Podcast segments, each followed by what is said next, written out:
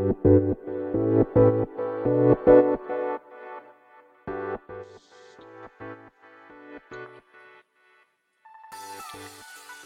い、始まりました。本を読んでは、独り言ラジオ。私、変な髪型をしたポンコツ薬剤師こと町田和俊でございます。はい。というわけでですね、今日も読んだんだか、読んでいないんだか、積んだんだか、積んでいないんだか、といった本たちの中からですね、一冊紹介して、ゆるーりと語っていきたいと思います。はい。本日お届けいたします本は、音楽は自由にする。坂本隆一ですね。はい。で、えー、こちら、新潮文庫ですか？はい。新潮文庫だったのかな？はい。どこだ？どこだ、どこだ、どこだ？あー、たったった、すいません。そうですね、新潮文庫で、えー、発行、令和5年5月1日発行となっております。はい。では、いつものようにですね、この本と出会ったきっかけ、そして、この本の紹介、そして最後、独り言という3部構成でいきたいと思います。はい。では、きっかけですけれども、こちらですね、まあ、あの、坂本龍一さんは、え、お亡くなりになりましたけども、今年ですね。はい。2023年。はい。お亡くなりになりましたが、まあ、そのタイミングでですね、まあ、こちらの方、まあ、後ほど、えー、帯の文言もご紹介いたしますが、まあ、そういったこともあって追悼としてですね、こちらの本、えー、帯にも書かれております。まあ、そういったこともあってですね、まあ、行きつけの本屋さんであります、えー、桑畑書店さんにですね、こちらの本が、まあ、平積みされていたわけですね。で、まあ、要は本屋で出会っちゃった経営として買ったという感じでございます。まあ、こう言うと語弊はありますが、まあ、特別なんか坂本龍さんのファンだったとか、まあ、そういうわけではないんですけれどもね。はい。ですが、あのー、まあもちろんあの坂本龍一さんの曲とかっっていうとまあ思い浮かぶものもありますけれども、えー、まあなんとなくこう本屋で出会っちゃったから買ったって感じですね。出会っちゃったから買ったっていうとまたそれはそれで語弊がありますけれども、はい。そんな感じでございます。はい。まあ、あとはタイトルですね。なんか音楽は自由、音楽は自由にする。なんか良くないですか？このタイトル。まあほんとそんな感じです。まあそんな感じのきっかけでですね、まあ手に取ったというか、購入はしたものの、まあ、積んであったという感じですね。はい。では、えー、帯や目次の文言から、まあ、本書の内容をご紹介したいと思います。はい。まず帯ですね。はい。帯にはこのように書かれております。表紙ですね。はい。追悼坂本隆一さん。1952年から2023年学生運動 YMO の競争そして世界へ自らの言葉で克明に綴った本格的自伝とあります。そして、えー、背表紙側ですね。バーコードが書かれている方ですけども、そちらの帯には、えー、こんな文言があります。YMO に入る前には全くの半人前だった僕は、バンドの中で、なんだこれ、祖語とか葛藤とかを経て、少しずつ成長してきました。でもやがて、バンド自体が消えてしまう。突然100%丸裸の自分として、ポンと放り出されたような状態になって、憎悪を向ける相手もいない。多分僕はその時に大人にならざるを得なかった YMO について。俳優も初めてなら映画音楽も初めての素人が両方一度にやらせてくれなんて無茶を言っているのに即座に OK するなんて大島さん、大島渚さんというのはすごい人だなぁと思いました。戦場のメリークリスマスについて。ベルトルッチ監督は その場面で生の音楽を入れたいと言い出しました。そして僕に体感式で合ってると思いますね。体感式の音楽をすぐに作れという。僕はそれまで役者として撮影に参加していたわけで、音楽を作ることになるとは思っていなかった。ラストエンペラーについて。はい。こんな要は本文からの、まあね、えー、抜き、抜き書きというか、引用というかですね。はい。そんなのが綴られております。そして、このカバーですね。カバーの、えー、方にもですね、本書の内容が書かれておりますので、そちらもご紹介したいと思います。あまり気が進まないけれど、と前置きしつつ、日本が誇る世界的音楽家は語り始めた。伝説的な編集者である父の記憶。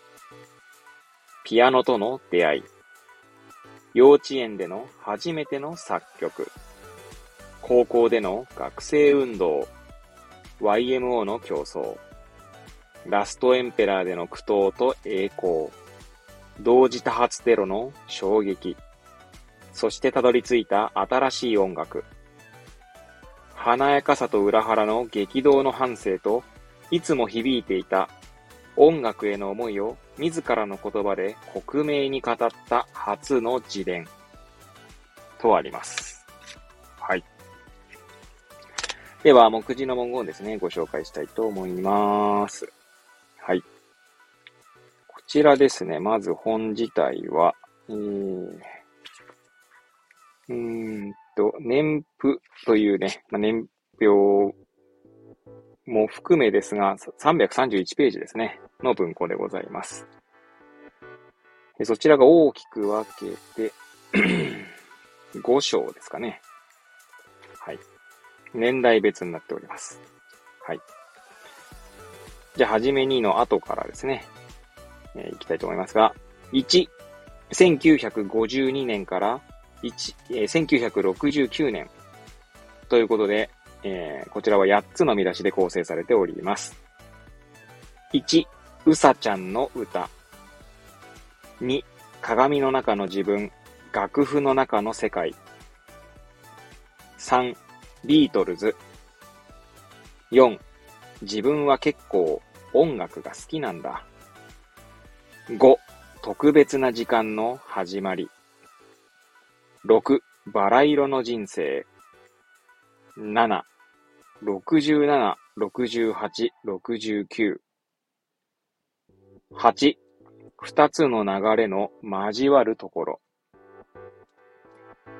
え、2ということでですね、1970年から1977年、こちらは9から13の全部で5、5つの見出しですね。で構成されております。え、9、日比谷野音のこと、これ竹光さんのことかな。え、10、民族音楽、電子音楽、そして結婚。11、舞台に上がり、旅に出る。12、同じ言葉を持つ人たち。13、カウントダウン。えー、3、えー、1978年から1985年。こちら14から18の見出しですね。5つの見出しで構成されております。14、YMO 始まる。15、YMO 世界へ。16、反 YMO。17、旅立ちの時。18、音楽図鑑。はい。では、4ですね。4。1986年から2000年。こちらは19から24の6つの見出しで 構成されております。19、北京へ。20、今すぐ音楽を作れ。21、突然の贈り物。22、ニューヨークへ。23、ハートビート。24、世紀の終わり。5、2001年からということで、25から27の3つの見出しで構成されております。25、世界が変わった日。26、新しい時代の仕事。27、ありのままの音楽。はい。ということでですね、目次の文言もご紹介いたしました。はい。では、最後、独り言ですけれどもね。はい。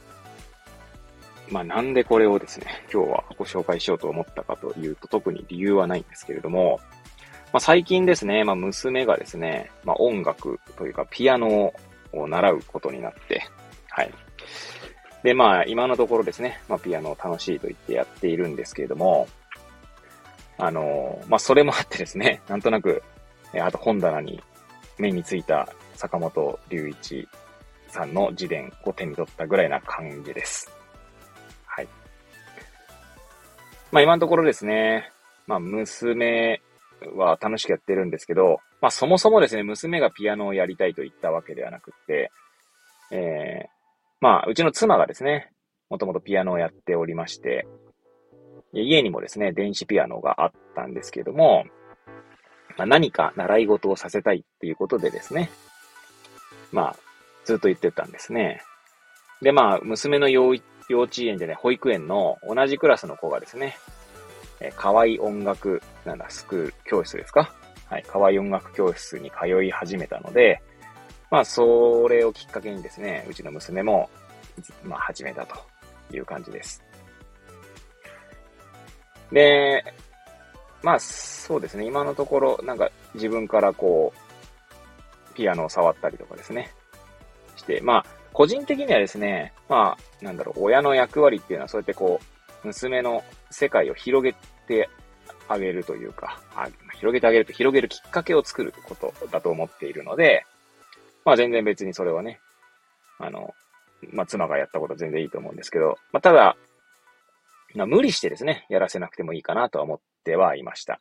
つまりやりたくもないのにや、や、なんだろう、やらせてもしょうがないかなとまあそういう意味ではですね、今のところ娘がこう、娘にこう無理にこう練習しなさいしなさいっていう、まあ妻は結構練習しなさい、まあしなさいっていうか、まあ怒っては言わないですけどね、まあ練習しなさいとは言う言うかな。まあ私は別になんか練習しなさいとは言わなくて、まあ娘が弾いているのをこう、楽しそうに一緒に、まあなってこう見ているというか、まあそして、なんだろう、娘がこうできたかできなかったかとかね、まあ、できて嬉しかったのかどうかとかですね、そういった感情に、まあなんだ、アプローチしようとしているというか、まあ感情を聞くようにしています。はい。まあそんなうちの話はさておきですね。まあ、たまたま今ですね、読んだ目次じゃねえや、その、帯とかね、えー、目次の文言から、え、この本に戻りますと、まあ、坂本龍一さんもあれなんですね、父親が音楽をやられてたっていうのを私は全然知らなくてですね、まあ、やっぱりそういった影響とかあったんじゃないかななんて、まあ、勝手に思って、まあ、実際、その中身読んでないのでね、あの、どうだかわかんないですけど、でもやっぱり音楽が身近にあるとですね、多分音楽に触れやすいっていうか、まあ、例えば音楽を聴く機会とか、えー、楽器に触れる機会というのが、まあ、あるかないかっていう、あるかないかで言えば、あった方がですね、興味は持ちやすいっていうのはあるんじゃないかなと思いますよね。うん。まあちょっとそうそういう意味でもですね、どうだったのかなって、こう、興味が湧いてきましたね。まあ、やはりこう、帯とか目次の文言を読むことでですね、本の内容によりこう、興味が湧くなと、そして記憶にも残りやすいなっていうのがあるので、まあ最近はですね、私の番組、まあ本を読んでは独り言ラジオですけれども、まあ絵本は読んでますけど、絵本じゃない本はほぼ積んどく紹介みたいになってますけどね。はい。まあ友人から、えー、いただいた、え積んどく系ポッドキャスターという まあそれに私はですね、積んどく系弱小ポッドキャスター、弱小をつけましたけれども、はい。まあそんな感じでやっていきたいと思います。はい。まあそれはさておきですね。はい。まあ、あと、なんか、確かなんですけど、私の記憶が確かならば、昔、私がやってたゲームでですね、RPG なんですけど、まあ、天外魔境というですね、えー、ゲームがありました。まあ、その昔、あの、PC エンジンというですね、えー、ハード、ハードというか、えー、なんだ、えー、まあ、媒体じゃねえ、なんだ、そのファミコンとかっていうね、ファミコンじゃなくって、え、別のやつですね。あれ NEC でしたかね ?NEC が出してたんだと思いますけど、違ったかな まあその PC エンジンの、まあ、看板ゲームでありました。天外魔境シリーズですね。で、その、まあ私が主にや、やり始めたのは2なんですけど、で、2の音楽は久石譲さんだったんですけど、確か私の記憶が確かならば1ですね。1は坂本龍一さんの音楽だった気がしますね。で、1は PC エンジンの時にはやんなかったんですけど、確か、まだスマホを持つ前のガラケー時代にですね、携帯ゲームであったので、それで一回全クリしましたかね。はい。主人公がジライヤだったと思いますけどね。いや、懐かしいな。天外魔境やりたくなりますね。個人的には天外魔境2が一番好き、でしかも全クリしないで終えてしまったのでね、またやりたいななんて今、語りながら思っていましたが、まあ、そんなことを思い出しました。はい。というどうでもいい情報、しかも合ってるかどうかもわかんない情報を最後に、えー、語らせていただいて、今日の配信は終えたいと思います。はい。ということで、本日は、音楽は自由にするという本をお届けいたしました。はい。えー、くだらない私の番組ではございますが、また遊びに来ていただけると嬉しゅうございます。えそしてですね、えー、ここ最近まだ始めたばかりですけども、え本を読んでは独り言ノートということでですね、ノートの方でも、えー、まあ、読み散らかした本をですね、記憶に留めようと、え書いておりますので、もしよければそちらにも遊びに来ていただけると嬉しゅうございます。ということで、えー、次回またお会いいたしましょう。ごきげんよう。